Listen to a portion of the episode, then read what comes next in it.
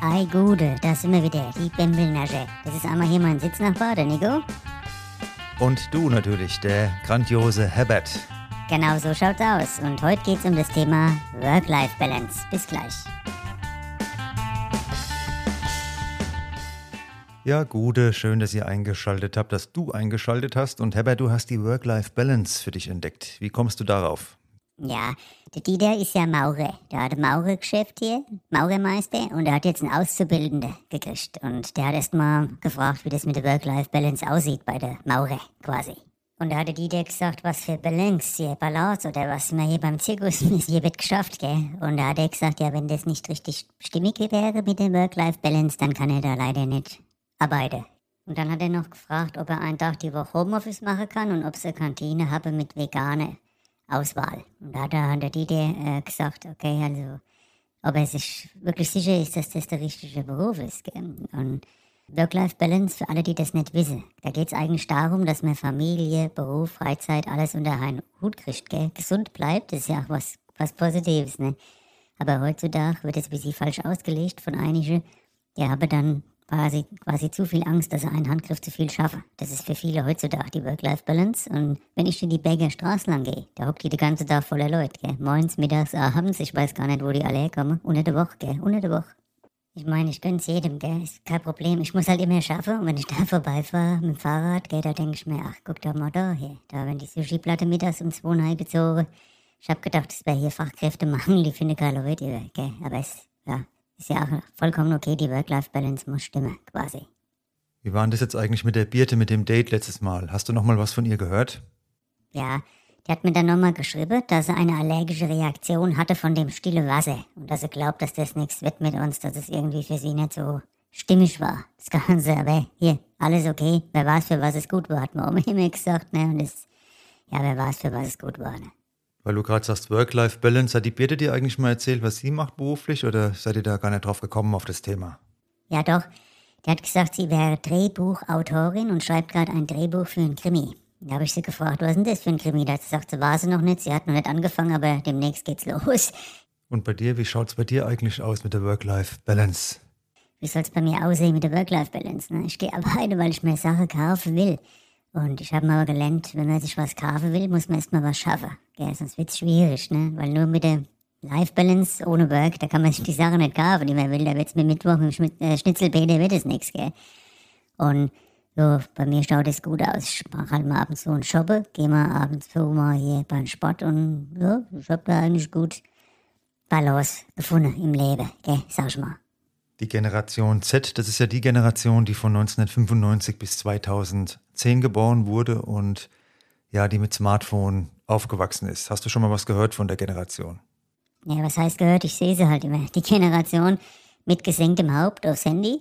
Und ja, die, die habe ich schon gesehen hier in Frankfurt. Die Generation Z. Genau, ja. Und jetzt die nächste Generation, ab 2010 geboren, heißt ja Generation Alpha tatsächlich. Das ist ja kein Witz jetzt, das ist wirklich so. Und was für die besonders kennzeichnend ist für die neue Generation, ist, dass die quasi tausende Bilder, von denen ja geschossen mit dem Smartphone. Heute wird ja alles fotografiert. Und äh, ja, so ein Kind, wenn das immer drei Jahre ist, da sind 20, 30.000 Bilder wahrscheinlich nichts, was ich da von dem Kind geschossen habe in aller Positionen. Wahrscheinlich noch irgendwo Social Media hochgeladen habe, wo du gar nicht mitbabbeln kannst als Kind, gell? Das ist die Generation Alpha, wo die Eltern mit dem Smartphone schon die ganze Zeit unterwegs sind und die Kinder auch von Säugling an mit diesem elektrischen Teil konditioniert werden auf dieses elektrische Gerät anstatt auf Menschen. Ne? Das ist Generation Alpha. Das ist ja sogar ein ernstes Thema, weil ich gelesen habe, dass da Studien gemacht werden, dass die sehr entscheidungsschwach sind und ähm, ja, vor allem zu Hause hocken. Ne? 60 Prozent der Kneipen in Deutschland sind schon gestorben, habe ich auch mal gelesen neulich. Was sagst du da, Herbert? Ja, das ist klar, das mit den Entscheidungen, ne? weil im Handy kannst du ja die ganze Zeit alles bestellen, sofort in Minute. Gell, Partner, kannst du dir swipen, also ich jetzt nicht, weil es nicht so gelaufen ist bei mir, gell, aber ansonsten kannst du da, muss ich nicht mehr entscheiden, weil du kannst dir alles konsumieren quasi und die hocken nur noch daheim, deshalb geht auch keiner mehr in die Kneipe und wir gehen runter zum Schnitzelbäder, damit es erhalten bleibt so lang wie möglich, ihr liebe Leute. Wenn sie dann mal in der Kneipe sitzen, da siehst du dann drei, vier so klasse Gestaltete am Tisch sitzen und jeder spielt am Handy rum, gell? Anstatt sie mal babbeln würde. Mal mit sich mal babbeln, mal was erzählen, gell? Also es ist katastrophal. wenn sie was babbeln, dann über die Work-Life-Balance. Da sind wir wieder beim Thema zurück. Ne? Dann geht es darum, wie können wir noch mehr Balance finden, dass wir noch ein paar YouTube-Dinge äh, machen können, ein paar YouTube-Channels mal auf, aufziehen können, gell? das danach mal nebenbei Mauer-Channel oder so. Gell? Künstliche Intelligenz ist ja auch da für die Generation Thema, weil die jetzt schon damit groß werden. Schlagwort Siri und Co. Ne? Ja, durch die künstliche Intelligenz, die sind ja sehr naturverbunden, die Generation. Und deshalb passt es auch zur künstlichen Intelligenz. Wie meinst du das jetzt, Sebert? Ja, durch die künstliche Intelligenz wird die natürliche Blödheit gefördert. Das ist ja schon mal was sehr Positives. Ich habe jetzt neulich hier an der U-Bahn gewartet, da steht neben mir so ein Kind, gell? Und da sagt es ins Handy, Siri, ruf Oma an. Und da habe ich mir auch gedacht, ja, okay.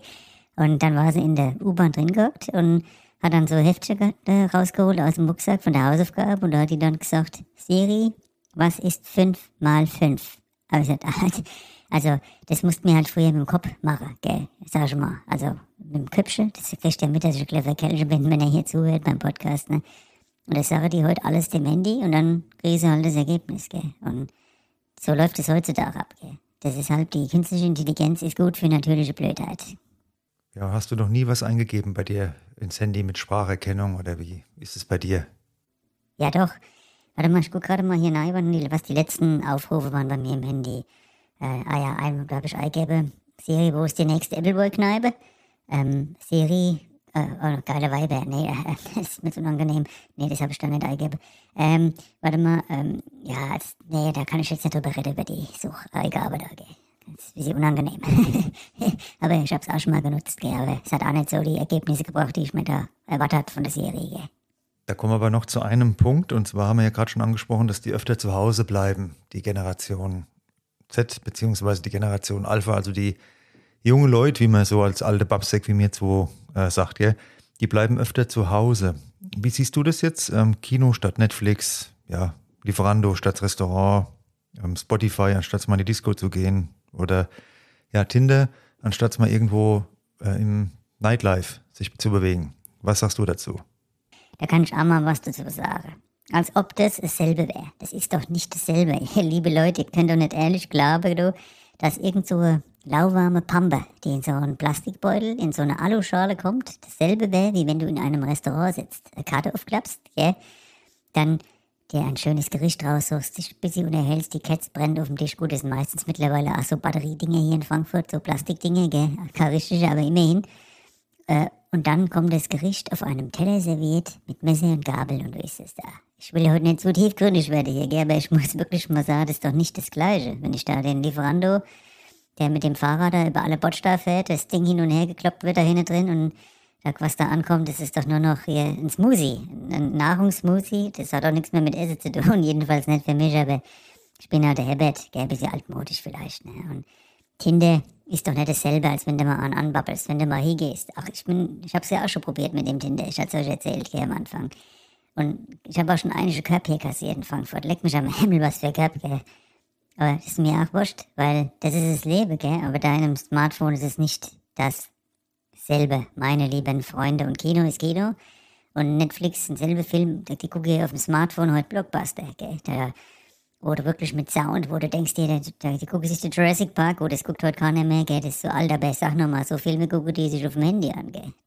Und das ist für mich eben kennzeichnend für die Generation, sag ich mal, für die Bubern Mädchen, gell? Dass die sich die Blockbuster des Lebens auf dem Smartphone angucken. Und es geht nicht nur ums Kino, sondern um alle anderen Bereiche auch. Das Leben ist da draußen, auch auf on off und mal wieder ein bisschen rausgehe. Und deshalb gehen wir, wie gesagt, auch zum Schnitzelbäder, weil das ist Gemütlichkeit, das ist eine Kultur hier bei uns, die wir noch erhalten wollen und nicht die ganze Zeit nur irgendeinen hippe Hipster-Krempel uns da reinziehen wollen, äh, der dann in zwei Jahren wieder weg ist, gell? Weil ich habe hier schon so viel erlebt auf der Berger Straße hier, also Berger Straße, ähm, was kommen ist, was gegangen ist. Wie gesagt, da hockt's mal voll ein paar Wochen und dann geht wieder keiner hin, weil da ist der nächste hippe Lade aufgemacht, gell? Aber wir sind, wir brauchen das nicht, oder? Nico, die Trends, wir, wir sind einfach wie wir sind und gehen da ohne zum Schnitzelbäder.